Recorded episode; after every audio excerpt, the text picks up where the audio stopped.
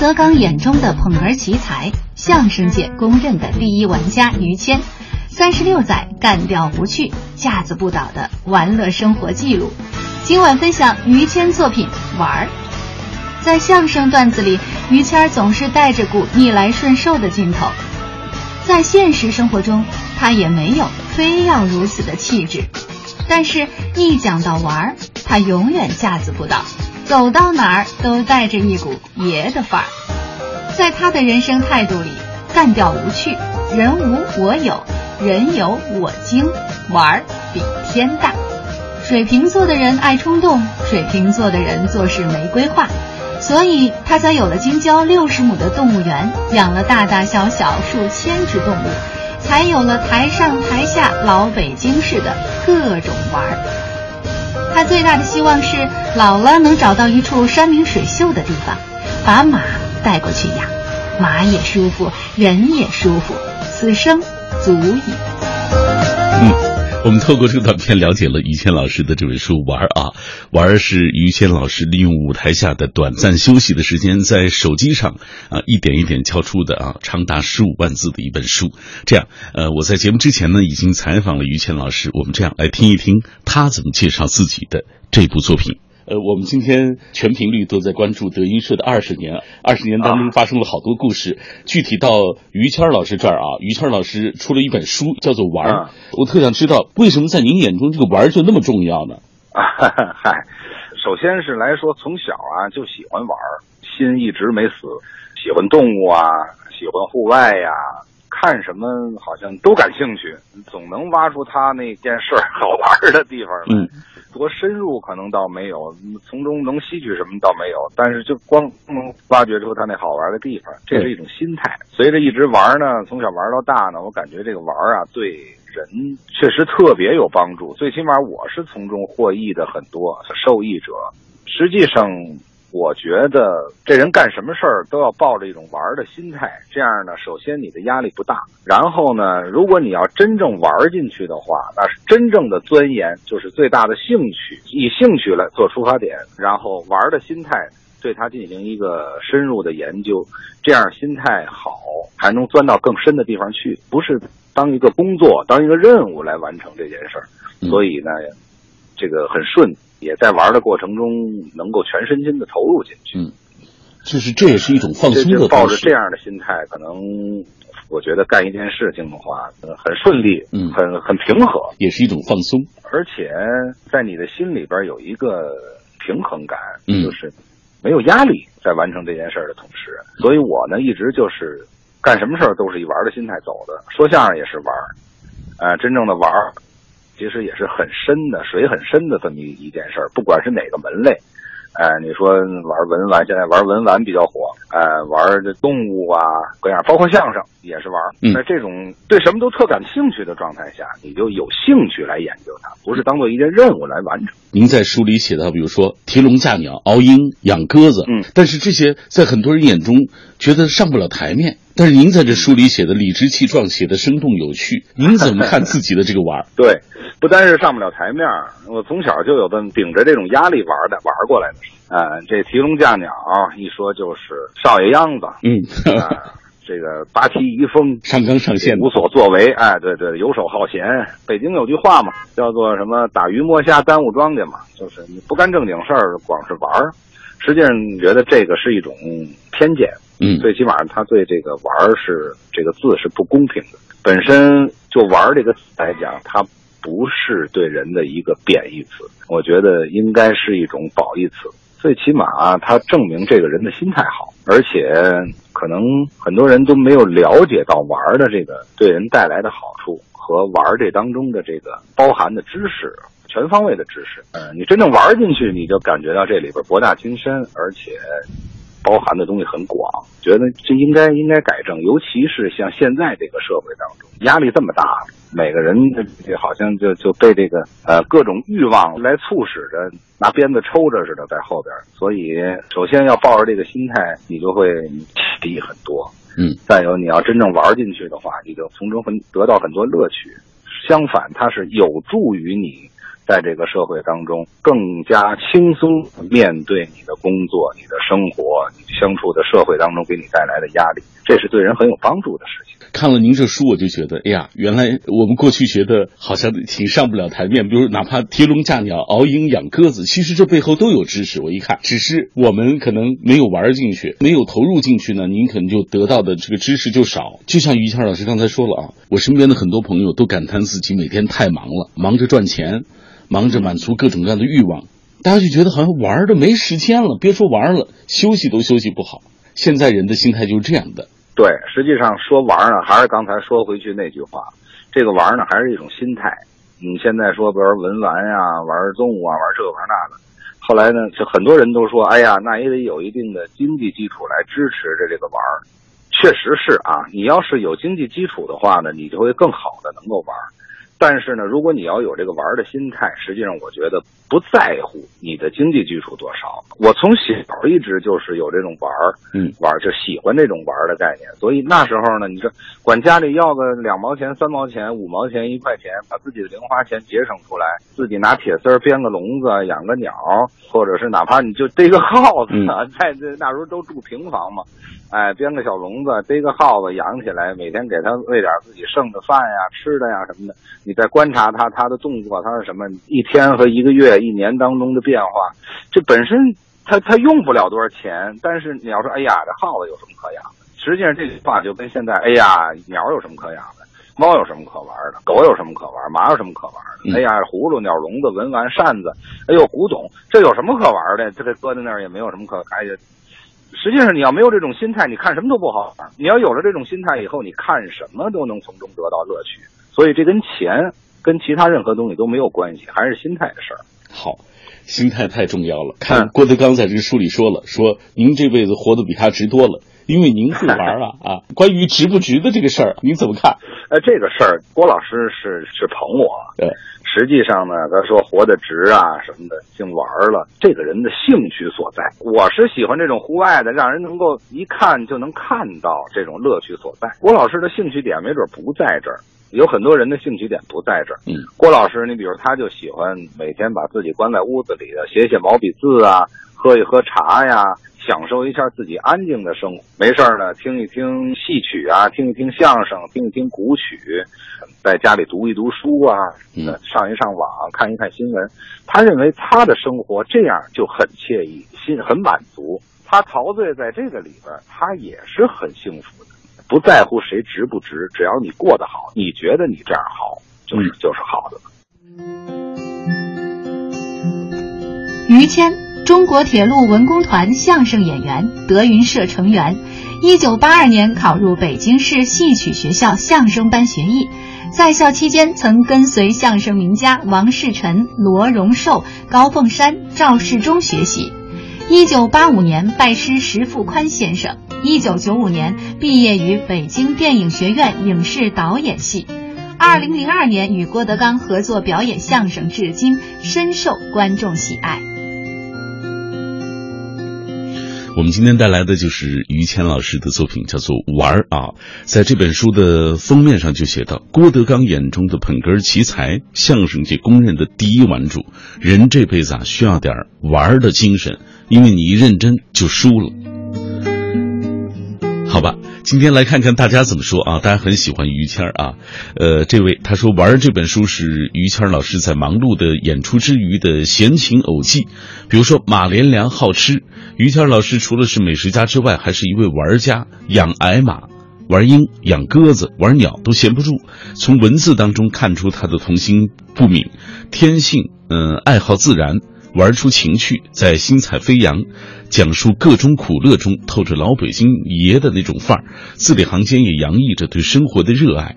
你郭德纲是过得刚好，我活得也不比你差。因为我活的啊，就是一个字玩儿啊，玩儿也玩出了境界，玩出了一本书来哈。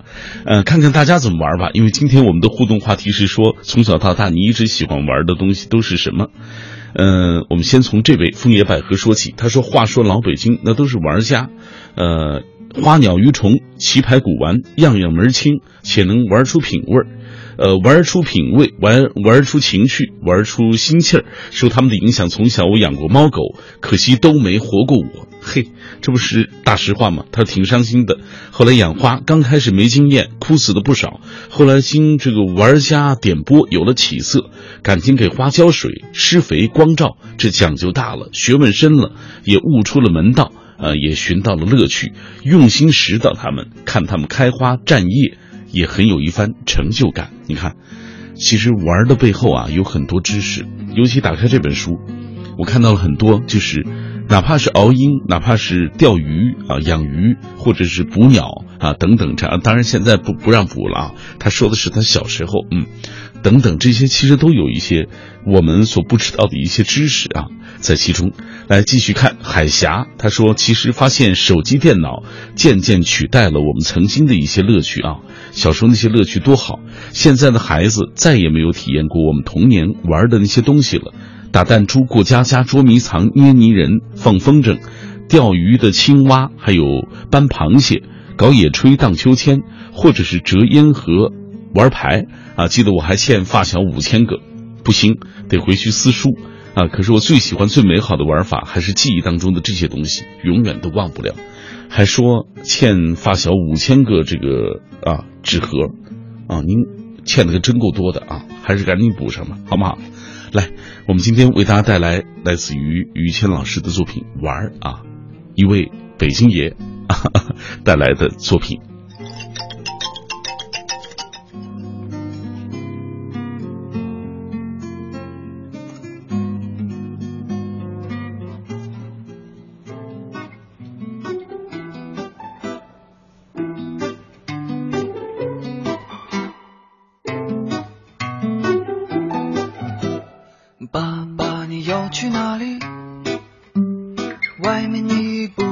熟悉，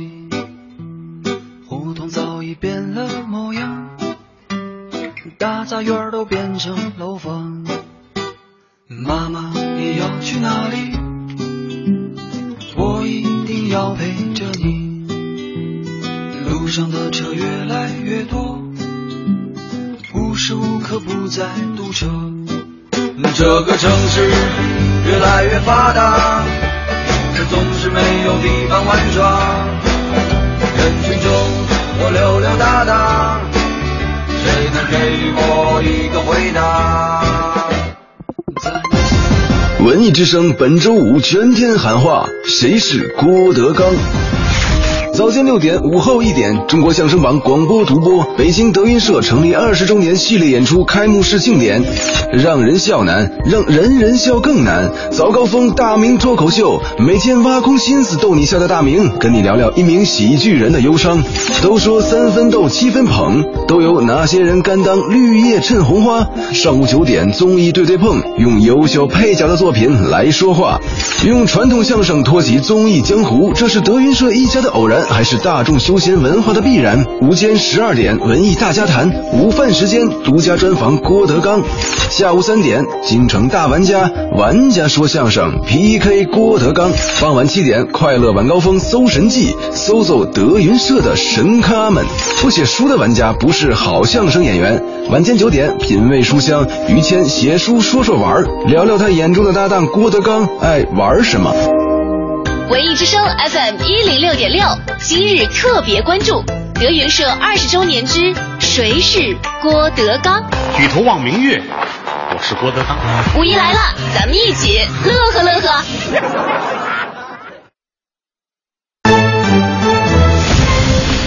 文艺之声 FM 一零六点六，交通路况。交通路况，这时段要关注五一期间的出行提示。五一期间，机动车不限号，高速路通行不收费，驾车出游增加，景区、景点、餐饮、娱乐场所周边交通压力非常大。其中，假期首日的交通压力是最为突出的。预计京承、京港澳、京藏、京开等高速公路的出京方向，上午十点到十一点前后是路面交通压力最突出的时段。文艺之声，FM 一零六点六，天气预报。欢迎和小马一起来关注天气。北京今天夜间晴转多云，东风三级，最低气温十五摄氏度。当前的空气质量等级为重度污染。一次短暂的降温之后，本市又进入夏季模式。气象部门预计，明后两天本市温度将突破三十摄氏度，提醒大家注意了。人保直销车险邀您一同进入海洋的快乐生活。灯火璀璨的北京夜晚，还在路上行车的您要多注意安全。人保直销车险温馨提示您。路上行车多留心，切莫心急催前车。好友车内勿闲聊，避免嬉笑和打闹。雪天道路易打滑，慢踩油门，缓刹车。这些提示牢记心，人保伴您安全行。人保直销车险四零零一二三四五六七四零零一二三四五六七。海洋的快乐生活。你看我搭档小爱，如果他打瞌睡啥的，我们一般。怎么叫他呢？你要是说，哎，起来起来了，他肯定给你鸡，你就跟他说，小爱有快递，好像。想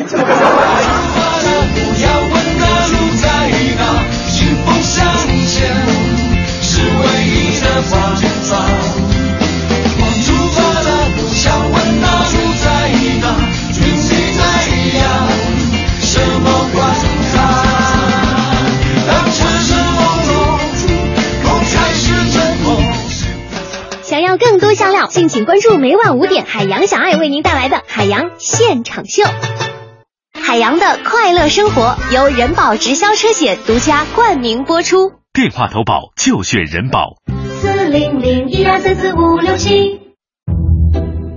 中央人民广播电台文艺之声，FM 一零六点六，生活里的文艺，文艺里的生活。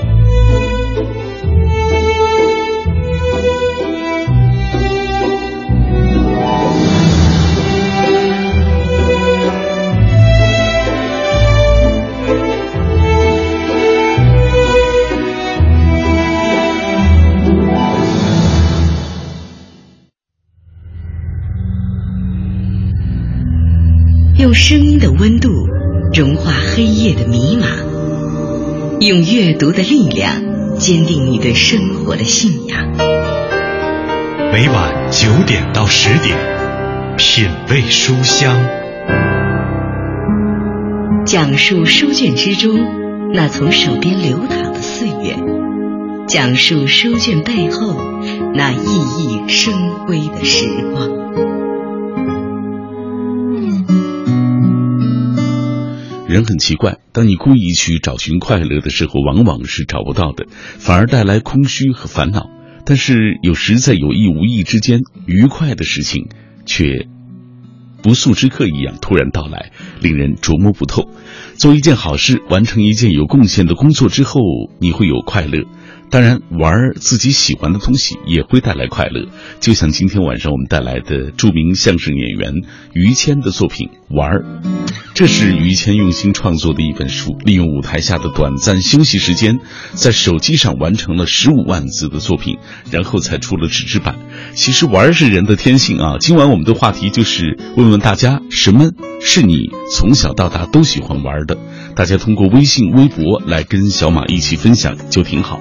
来，大大又欠，我们来看看他怎么说。他小时候我也养过不少鸟，为了买它还买过不少饲料呢，挖过不少蚯蚓。其实从小呢就不敢捉蚯蚓，第一次捉蚯蚓也是最后一次。可惜不管我怎么这个伺候那些鸟啊，它终究离我而去了。看着养过的一个个的小鸟都离我而去，留下的是痛心疾首。后来呢再也没养过。我想自由才是最适合他们的。嗯，说的没错。来。小小的粉红兔子，看他怎么说。他说小时候喜欢踢毽子，呃，连着踢上几十个都没问题。还有下跳棋，虽然不是最好的，但也总是胜多负少。那天看见十几个年轻人在跳八字长绳，一个接着一个，想起自己啊上学的时候学校组织的一些相关的比赛，每一次都有我参加，那可是我当年的强项。哎。小小的粉红兔子当年就擅长跳绳了。记忆长歌说：“爱玩是人的天性，玩鸟、玩鸟、玩葫芦、养蝈蝈、斗蛐蛐、下棋、搓麻，百人百姓各有所好。有的是玩物丧志，沉溺其中，游手好闲，如没落的八旗子弟；有的则是玩出了怡情，玩出了境界，成了玩家。水亦载舟，亦能覆舟。”玩乐之道啊，存乎于心。说来，我玩的是与郭德纲老师很相似的，就不喜欢扎堆儿啊，宅在家里自个儿闷头看书，我觉得就挺好。哎，就像于谦老师所说的，适合自己的就是最好的。你觉得怎么样快乐，那就怎么样快乐。像这位 Jackie 刘啊，还有很多朋友喜欢听晚上九点到十点小马读书啊，那也挺好的，是不是？来，自然他说我喜欢养蚕啊，看着它吃蚕叶、吐丝、节俭、变蛾啊，然后成蛹啊，甩籽儿，这些我都觉得挺好啊。这个过程我没看过。其实我挺害怕那个东西的。好了，品味书香，我们今天带来的是于谦儿的作品《玩儿》。接下来啊，我们继续透过一个短片来了解他。之后我们打开书读几段，好不好？于谦，人称谦儿哥，郭德纲眼中的捧哏奇才，相声界公认的第一玩主。大智若愚，脾气随和，三大爱好：抽烟、喝酒。烫头，玩儿是于谦用心创作的一本书，利用舞台下的短暂休息时间，在手机上完成了十五万字儿。我就这么点梦想，玩儿，玩着玩着，他一不小心就有了京郊六十亩动物园，养了大大小小数千只动物，连郭德纲也忍不住感叹：他这辈子活得比我值。不懂玩是一种缺点。玩是天地之间学问的根本，人生在世，谁都需要有点玩的精神。你一认真，就输了。在于谦老师的心里，这玩儿是他天底下认为最重要的事情，包括这个说相声，他也认为是玩儿呃，他是从小就喜欢玩儿所以在这里要读给大家听一篇他在书中所写的：“我的童年才是。”真正的童年。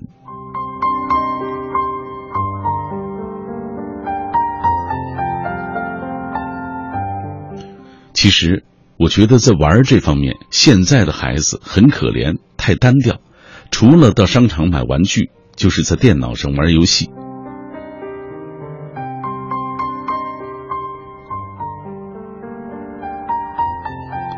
这在电脑上玩游戏。哪个玩具都说是锻炼儿童动手能力，哪个游戏都说是开发智力，我是一点都没看出来。我看到的都是买来的玩具堆得跟小山似的，孩子的新鲜劲儿一过，连看都不看一眼，整天沉溺于电脑网络游戏当中，不单这智力没见开发，反而越玩越傻，分不清现实和虚拟世界，不懂交际啊，也少有玩伴儿。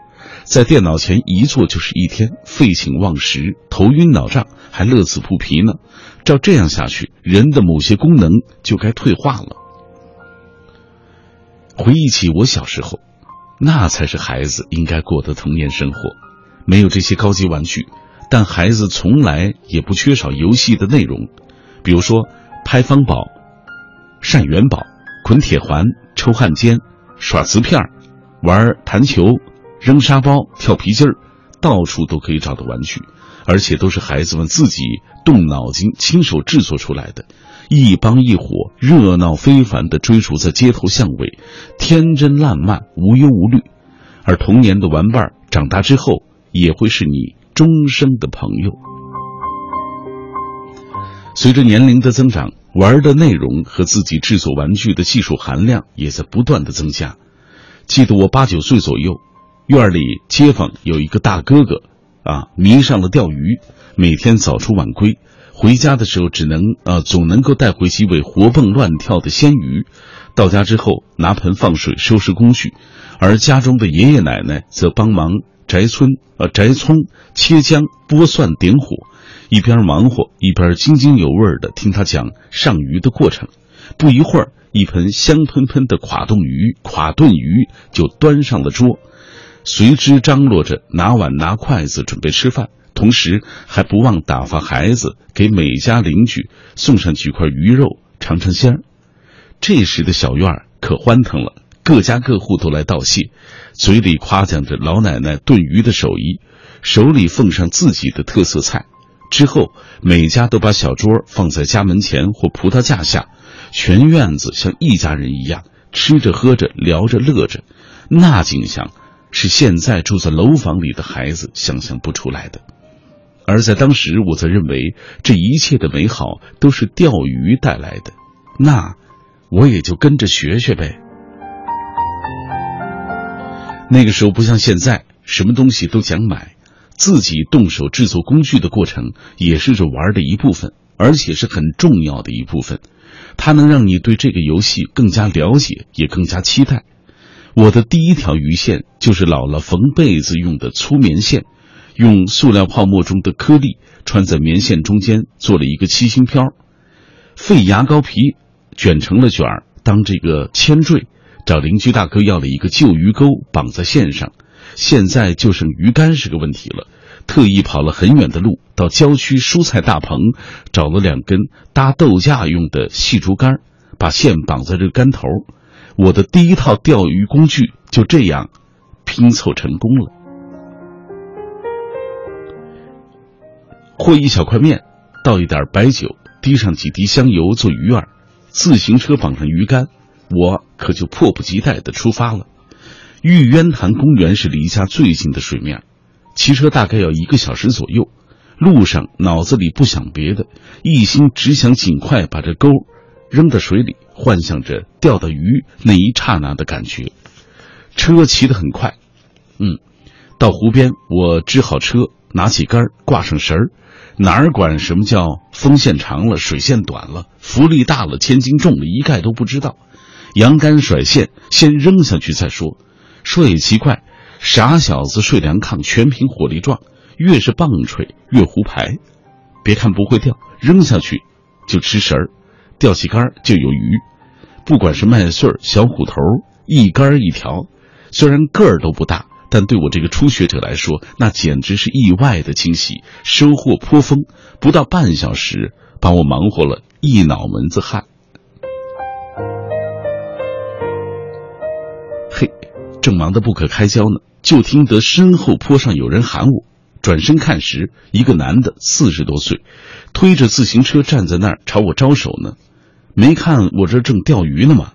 我不情愿地放下鱼竿，走上坡一问才知道，这来人是公园管理处的，告知这个地方不是公园的钓鱼区，严禁钓鱼，违者罚款。我就傻眼了，谁知道还分钓鱼区和非钓鱼区呀？到这时我才看到岸旁立着严禁钓鱼的牌子，无奈只能拉下脸来跟他对付，求爷爷告奶奶，好话说了一箩筐。他看在我是孩子的份上，破鱼竿也没有没收，最后的处理结果还真不错，就竿撅折了，鱼也放了。最可喜的是，他撅竿的时候，让鱼竿把自己的手狠狠地勾了一个大口子。我心想：该，谁让你撅我竿来着？可能是他也觉得这事儿弄到这一份上挺没劲的，撅完竿看都没看我一眼，登上自行车就回家上药去了。说实话，撅竿放鱼一点都没影响我的心情。那竿虽说是我自己做的，但真的没有什么保留价值。那鱼它不放我也得放，拿回家不能养也不能吃，还能看着它死吗？所以啊，我根本就没往心里去。最关键的是，我把它们钓上来了，这个体验是最最重要的，这个全新的感觉是最让我兴奋的。我高高兴兴地骑着车回了家。很长一段时间都在回味着钓到鱼那一瞬间的感觉，只可意会不可言传，充满诱惑，妙不可言。从此啊，我的爱好中就多了钓鱼这一项。但是学生毕竟是学生，沉重的学习压力使我没有时间再尽情的玩。尤其曲艺团学员班三年的住校学习，哪儿还有条件养鸟、喂狗、轰鸽子、钓鱼呢？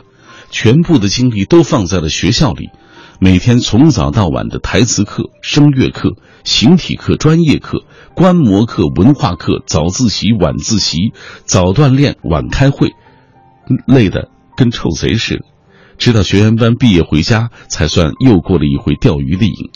那时我们家已经搬到了西直门外大街高粱桥，这对于钓鱼者来说有个特别方便的条件，一出楼门就是高粱河，早晨拿着竿出门，玩到十一点五十收竿，绝不耽误十二点开饭，而且沿河往西走上十分钟就是展览馆后湖对外开放的高调区，看守鱼池的人对我们这些老街坊，不敢得罪，睁一只眼闭一只眼，所以那时啊，我基本上是天天泡在鱼坑旁边。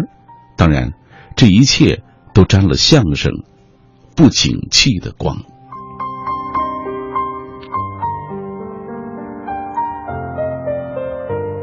嗯，刚才我们为大家读了一段啊，就是，呃，来自于于谦老师说他童年时候就喜欢玩的这一段，我们看得出来，玩在他生命中扮演着如此重要的一个地位。郭德纲眼中的捧哏奇才，相声界公认的第一玩家于谦，三十六载干掉无趣，架子不倒的玩乐生活记录。今晚分享于谦作品《玩儿》。在相声段子里，于谦儿总是带着股逆来顺受的劲头。在现实生活中，他也没有非要如此的气质。但是，一讲到玩儿，他永远架子不倒，走到哪儿都带着一股爷的范儿。在他的人生态度里，干掉无趣，人无我有，人有我精，玩儿比天大。水瓶座的人爱冲动，水瓶座的人做事没规划。所以他才有了京郊六十亩的动物园，养了大大小小数千只动物，才有了台上台下老北京式的各种玩儿。他最大的希望是老了能找到一处山明水秀的地方，把马带过去养，马也舒服，人也舒服，此生足矣。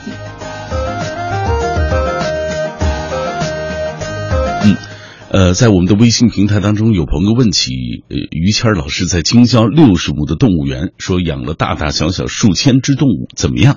接下来啊，就请跟随我们的话筒去探访一下他这个六十亩的京郊动物园的情况。现在你看到的院子，你放眼看去，可能围墙之内应该是三十亩，然后那边还有一个二十七亩地，这边是主要经营咱们现在的马场，那边呢是他所谓的前店后厂吧。马吃的饲料啊，人吃的菜呀、这个包括鸡蛋啊、猪啊、羊啊、牛啊，什么各个方面可能都在那边养着。包括后边有一个很大的鱼坑，大家吃点鱼啊、垂钓啊，什么都在那边。可能明年后年看看发展吧，看心态吧。如果要是觉得挺好呢，可能把那个钓鱼坑开放了，让大家都过来，愿意玩一会儿，钓钓鱼可以钓钓鱼，跟那边盖个小的木质别墅啊，可以在那儿。在那边的景色非常好，有树有水。你工作特别疲惫的时候，或者你心情不好的时候，当然可能像我这么没心没肺的人，心情不好的时候很少。但是如果有这个时候，还有一个工作比较疲劳的时候。到这个地方来，你在这坐一坐，你不用干什么，就是一个很大的放松，在心灵上、心情上、情绪上，就是一个很大的解脱。到这儿来，拿着个锄头，肩膀上搭个毛巾，上野地里除除草啊，骑骑马呀，种种地呀，翻翻土啊，这种东西你连干三天，马上疲劳劲儿就都过去了，一身汗出透了以后，马上精神劲儿就来了。实际上，人可能需要的是一种身心健康的、自己愿意的这么一种运动，这么一种劳作。所以我拿这称作一个心灵的港湾，它不是一个体力的，它不是一个别的其他的东西。我到这儿来，就是在心灵上得到一个放松，心灵上得到一个解脱，在各方面的压力在这儿是一个释放。我的梦想就这么点儿，就是玩儿，但是。在我脑子里的玩儿可不小，因为那个我说的玩儿是一种心态，跟钱可能关系不大。我有时候发微博发我这说啊，于谦哥，你有钱你才能玩，没钱我还玩什么？实际上根本不是这么一个关系。我不一样啊。你甭管我现在没有几百万也好，有几百万也好，我不指着给我儿孙留下几百万，我想的就是我有二十块钱，我今儿就玩儿，我后边我不较劲，我跟你较什么劲？我的心态跟他玩儿，说的是一个心态，说的是有钱没钱都有一个玩儿的心态，你才能面对各个事物都能看到它好的方面，它都能看到它可乐的好玩的。给你积极的，给你正能量的东西。听到了吗？玩能玩出正能量来，哎，在谦儿哥的这个心里啊，玩这个事情啊，水挺深。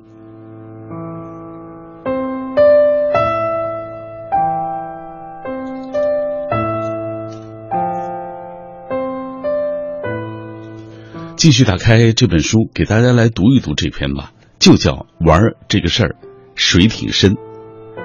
他说：“玩儿和学相声一样，传统的技巧没有课程大纲或教材之类的东西，只能靠耳濡目染、口传心授。从那时起，我只要没事儿就约上一些朋友，比如说七哥，或者到歌市上，或者到歌友家游逛、拜访、请教、观摩。这个七哥是养鸽子的高手。”他嘱咐我，不论到哪儿，多听多看，少说话，少伸手。我当然是谨遵嘱咐，走到各处都是只戴眼睛和耳朵，抱着学习的态度，细心观察，不懂就问。这段时间可以说是获益匪浅。歌市是一个鱼龙混杂之地，说是歌市，实际上是花鸟虫鱼、文玩百货包罗万象，没有不卖的。逛市场的人们。也是三教九流、五行八作的，什么人都有。平时没准儿三辈子也碰不上面的两个行当的人，在这儿，为了一个共同的爱好，就能从相识到莫逆。所以在市场上收获的见闻，也不仅限于鸽子或者是玩物，可以说那是相当的丰富。在这儿，咱们找几样有意思的人或事儿聊聊吧。特别值得一提的是，我在歌市认识的这个九爷。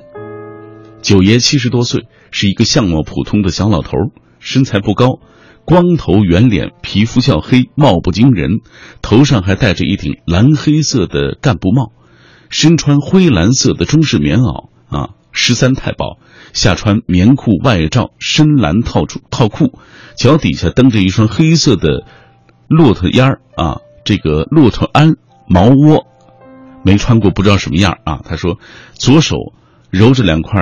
锃光瓦亮的橡木龙，言谈做派十足的老北京的风范。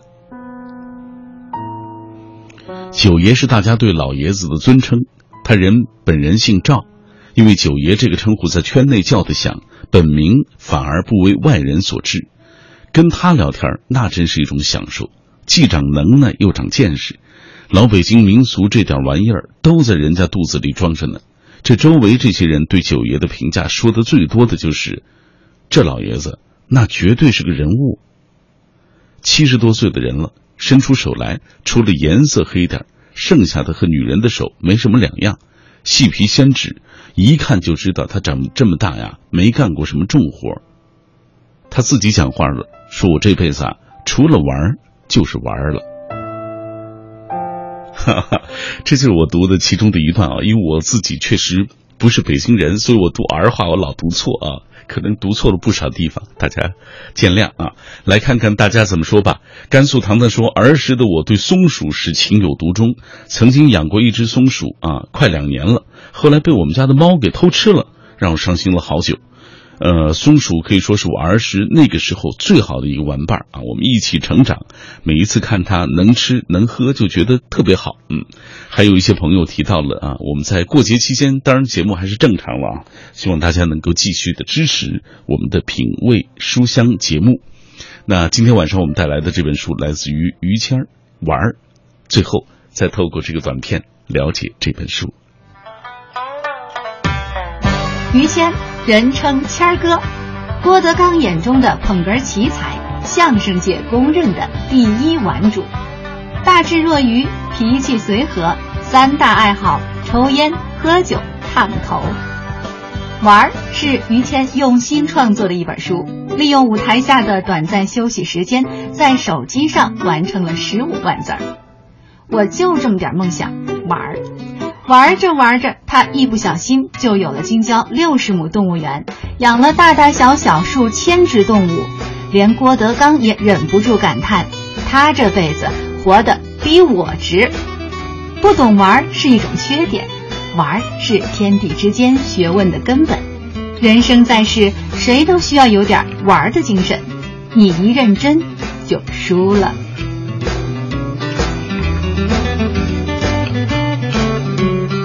一认真你就输了，这是我们今天晚上带来的来自于于谦的作品《玩儿》啊。呃，看一看郭德纲怎么说。郭德纲说：“只要沾上玩儿的，他没有不喜欢的。我们俩是鲜明的反差。我觉得他活得太直了。”而于谦自己说：“人有个爱好，日子过得才充实。